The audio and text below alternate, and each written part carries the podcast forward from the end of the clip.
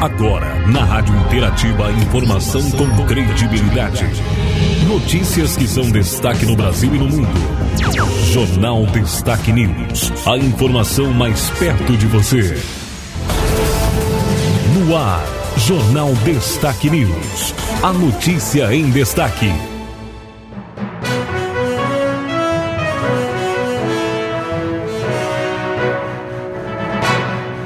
No ar, o jornal Destaque News, a notícia em destaque, edição desta terça-feira, dia 15 de novembro de 2022, feriado nacional, dia da proclamação da República. Estação primavera, estamos na lua cheia com mudança para a lua minguante, amanhã, quarta-feira, dia 16 de novembro. A partir de agora, né, você acompanha os destaques dentro do jornal Destaque News. A apresentação, Cleide Matos. A informação com credibilidade no jornal Destaque News.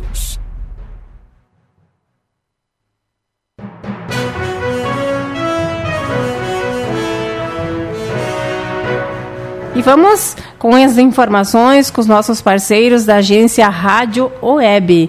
Primeira informação para você foi falar sobre a proclamação da República, né? Hoje, dia 15 de novembro, dia da proclamação da República e feriado nacional. Né? Vamos falar sobre a história aí da proclamação da República. É um marco para o exercício exército da cidadania, exercício da cidadania. Informação para você em seguida aqui com as informações da agência Rádio Web. República vem do latim res publica, que significa coisa pública. Mas o que é realmente do público neste país? Na teoria parece simples. Antes, o imperador, no caso Dom Pedro II, era o grande mandatário do país. Cabia ao soberano cuidar do povo, do Estado.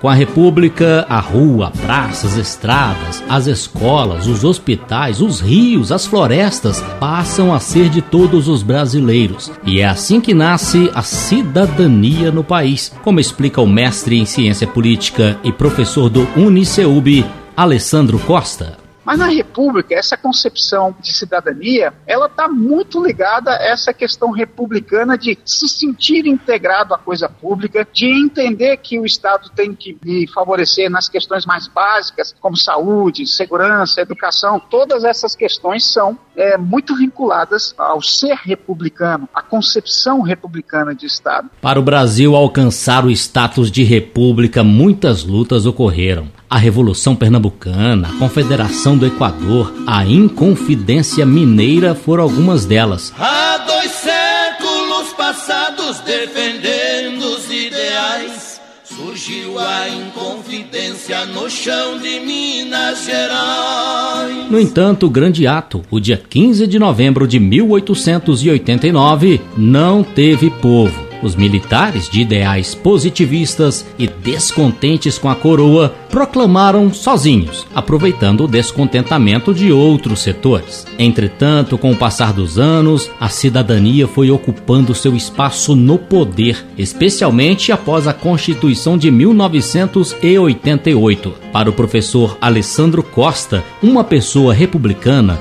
deve compreender e respeitar os ideais desta forma democrática de governo. Formadas no respeito à tripartição dos poderes e à importância de cada um deles, até como engrenagens que funcionam dentro de uma mesma cultura e principalmente fazendo freios e contrapesos de um poder em relação ao outro, mas todos devem ser respeitados e têm a sua importância. E principalmente, ser republicano é entender, conhecer e respeitar as leis vigentes no nosso país. A proclamação da República representa a segunda e última fase do rompimento do país com a coroa portuguesa, que se iniciou com o Grito do Ipiranga. No entanto, a data não tem o mesmo tratamento festivo como é a da independência do Brasil. O motivo, segundo o cientista político, pode estar na falta de compreensão da população sobre o que o ato significa e qual o papel dela na construção da história do país. Agência Rádio Web, produção e reportagem, Alain Barbosa.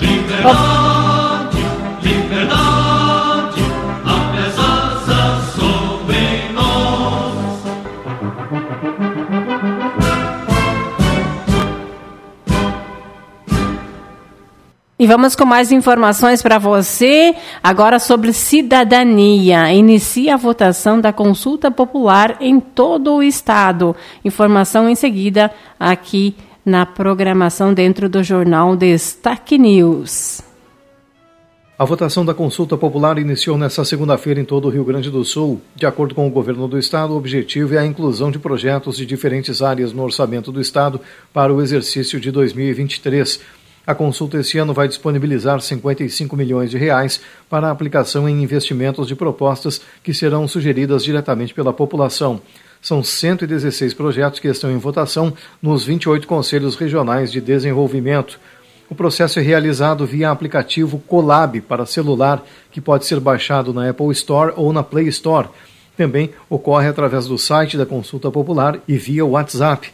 Para ter acesso ao ambiente de votação, o cidadão precisará informar o número do título de eleitor, CPF e data de nascimento, além de telefone ou e-mail, caso opte por receber informações do processo. O voto é pessoal e intransferível. As áreas que podem ser escolhidas são agricultura, turismo, direitos humanos e assistência social, meio ambiente, cultura, obras e habitação, transportes, esporte e lazer, desenvolvimento econômico, inovação, ciência e tecnologia e trabalho e renda. A votação vai até o dia 23 de novembro. O site da Consulta Popular é o www.consultapopular.rs.gov.br e o número do WhatsApp é 51 89 24 15 47, sem colocar o 9 na frente do número.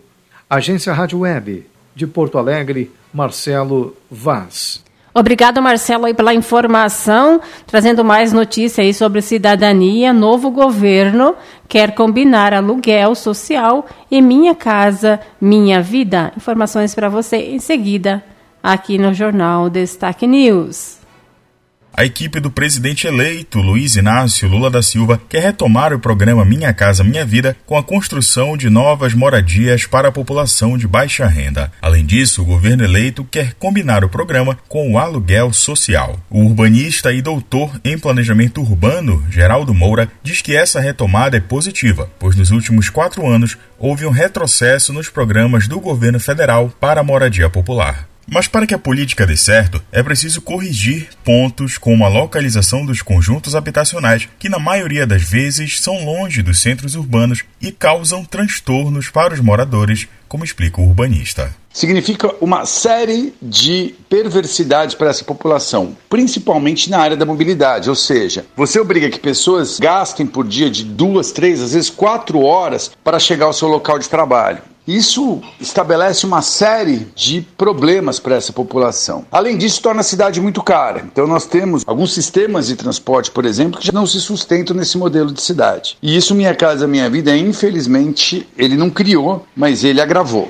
Ainda segundo o especialista, o aluguel social proposto pelo governo eleito também é uma possibilidade viável para a população de baixa renda. Se além desta correção foi incorporada como uma medida pública o aluguel social, é um instrumento poderosíssimo não só de justiça social, mas de acesso à moradia também, e que foge um pouco daquela lógica da aquisição do imóvel como a única saída para as pessoas. Que evita, por exemplo, das pessoas pegarem financiamentos que hoje, mesmo os financiamentos da Caixa, são financiamentos com juros elevadíssimos. Você compra um imóvel, independente do estrato social e do imóvel, e paga três, quatro vezes ele. Em entrevista para o jornal Folha de São Paulo, a ex-ministra do Planejamento, Miriam Belchior, que faz parte da equipe de transição, afirmou que áreas centrais locais com edifícios vazios também devem ser utilizadas para moradia popular.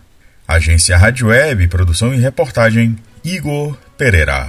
Obrigado, Igor, Igor né, pela informação aqui para a gente no, dentro do jornal Destaque News. Agora vamos com mais, uma, mais informações para você. Concurso da Emater irá preencher 98 vagas.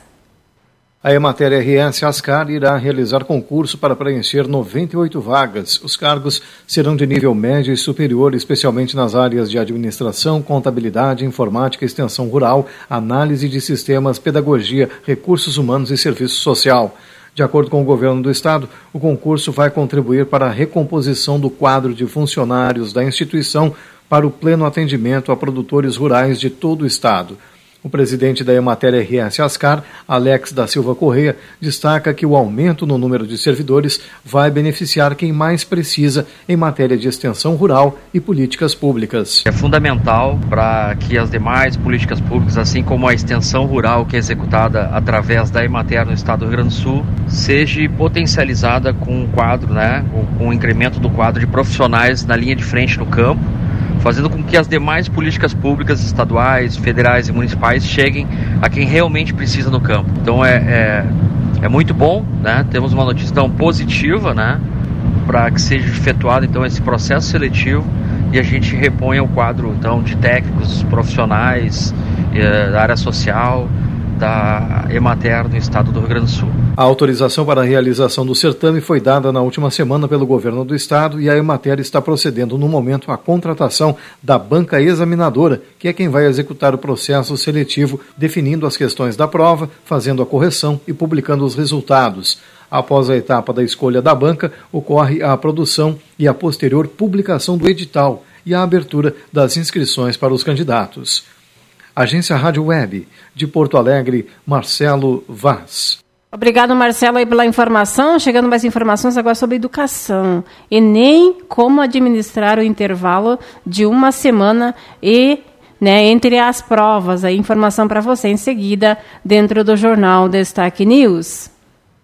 Metade da missão já foi cumprida pelos estudantes que prestam o Exame Nacional do Ensino Médio. As provas de linguagens e ciências humanas e a redação foram feitas no último domingo. Os candidatos agora têm pela frente as provas de matemática e ciências da natureza no próximo domingo, dia 20. Após um descanso com a conclusão do primeiro dia, o professor Guilherme Rodrigo Tait, que é assessor de biologia em colégios do grupo positivo, sugere reforçar os próximos temas o aluno tem que ter uma noção, alinhar bem ali quais são os seus pontos a melhorar e seus pontos fortes que ele tem. Tendo essa noção, ele dá uma reforçada nesses pontos. São quatro grandes temas né, para o Enem, né? Então, biologia, química e a física na prova de natureza, e uma prova de matemática que está junto ali. Então, talvez pegar um dia para cada um ali e dar uma estudada, né? Dar uma relembrada nos principais tópicos. O professor lembra que nesta semana é melhor não se apegar à correção da primeira prova, especialmente se o estudante se conhece e sabe que pode ficar apreensivo.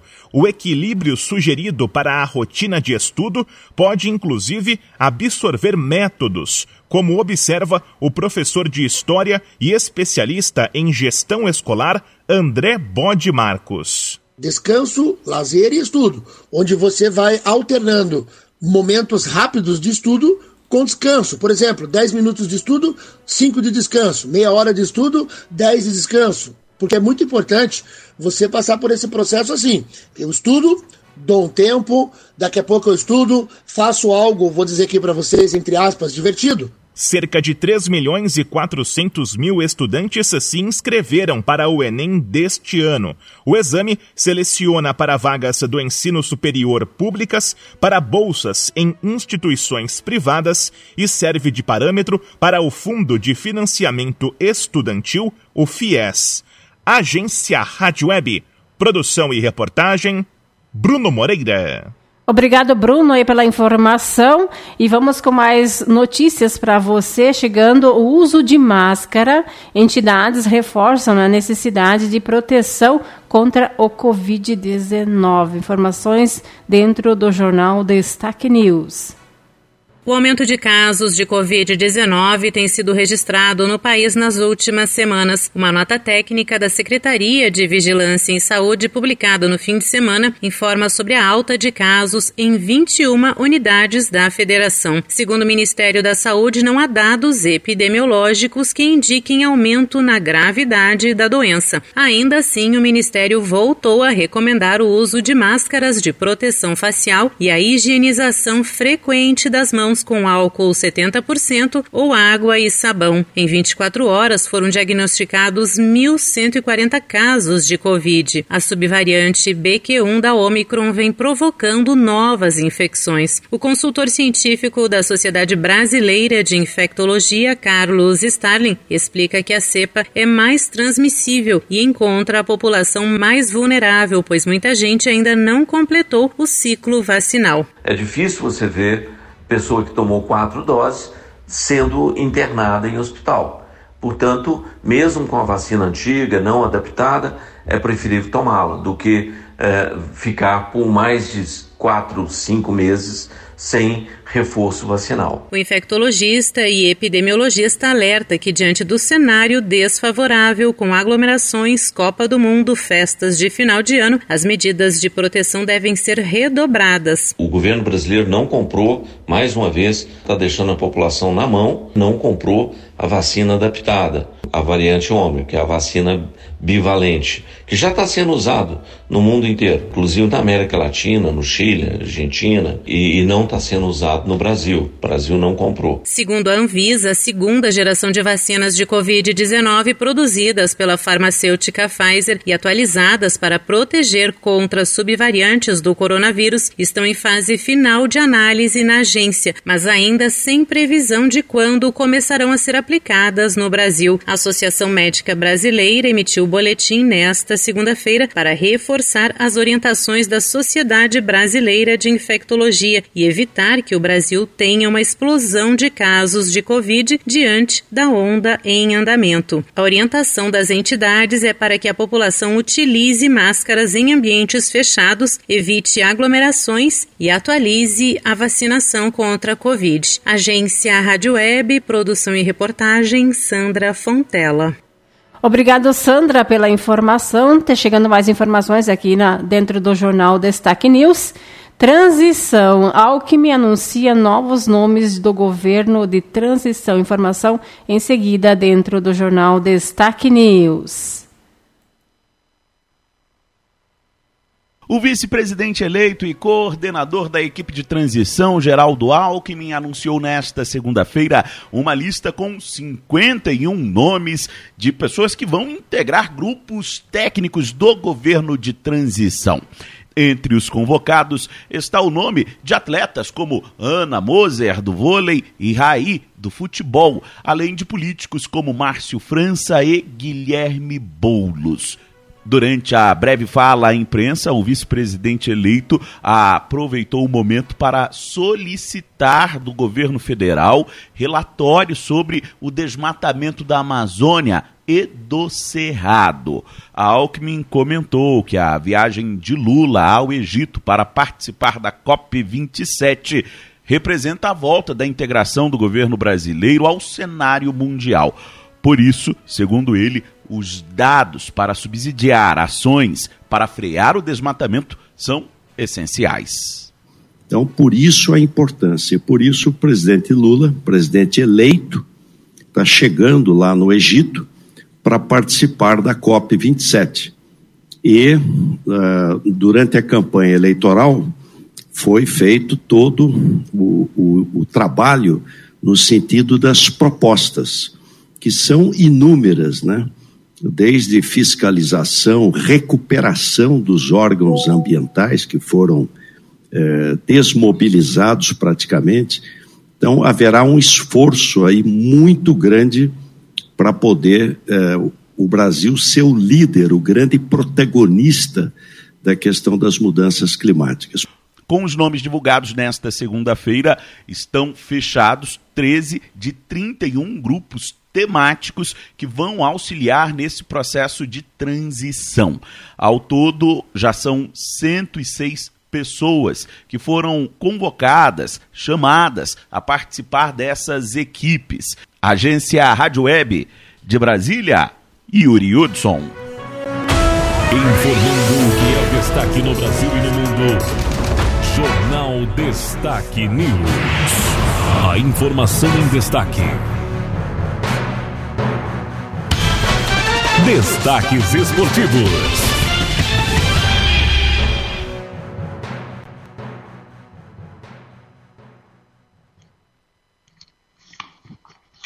Bom dia, ouvintes da Rádio Interativa, com vocês mais um momento esportivo aí na Rádio Interativa.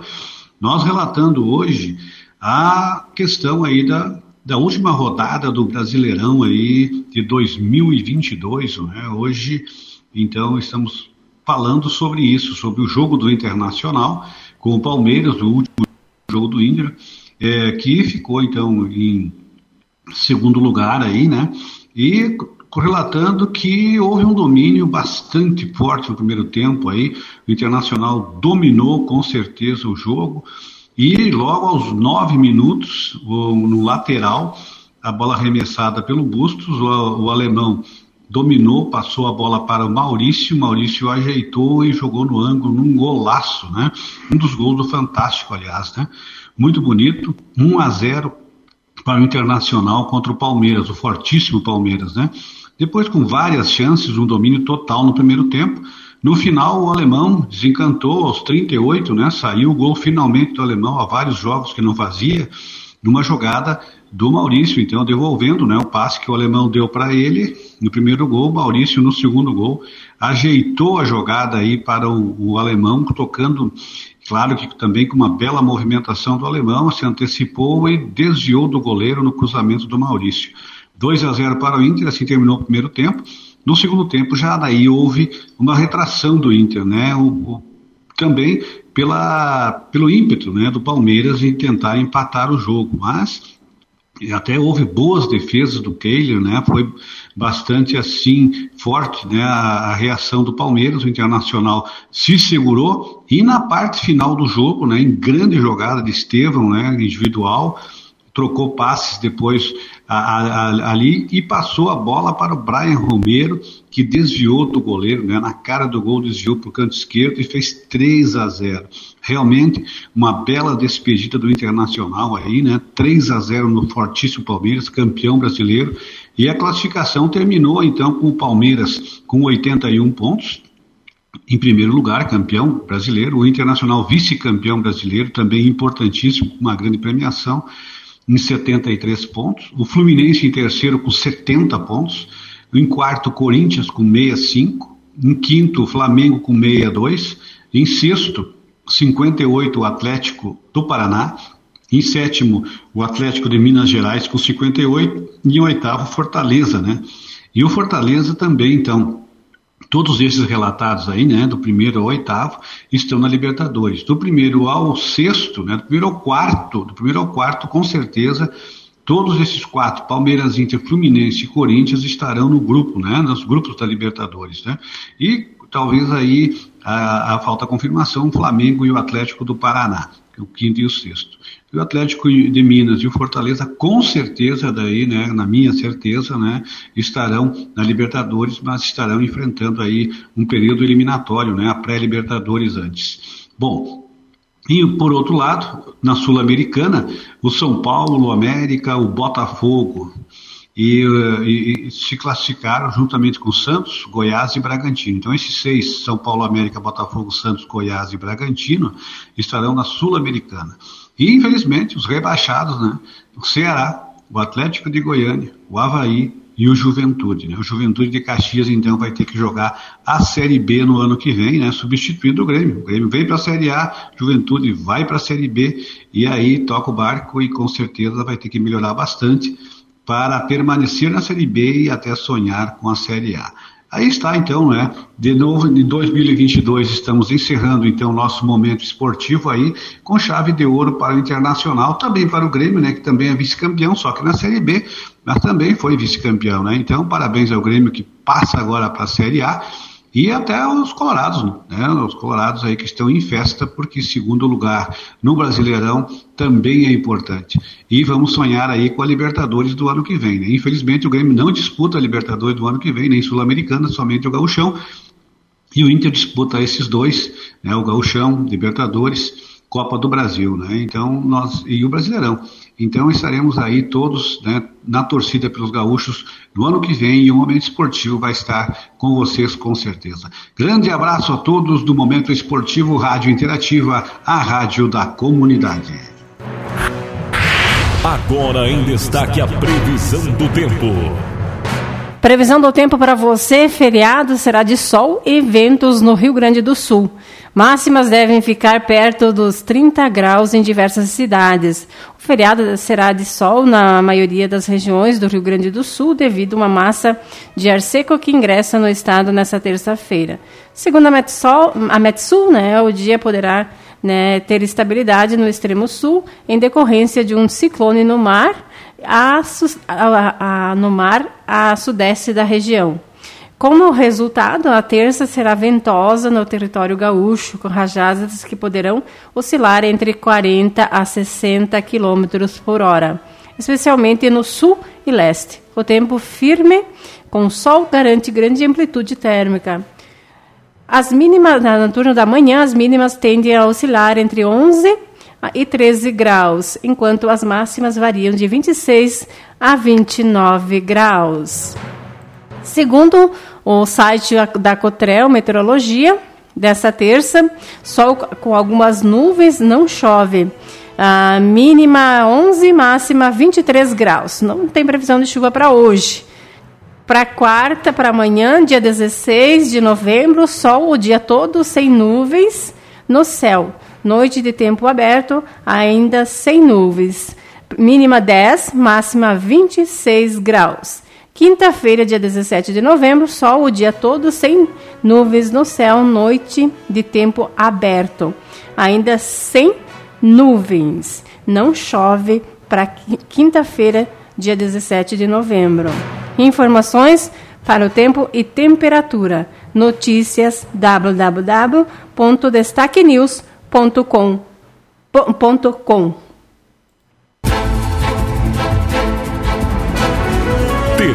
aqui mais uma edição do Jornal Destaque News. A informação com credibilidade. Aqui, na sua rádio.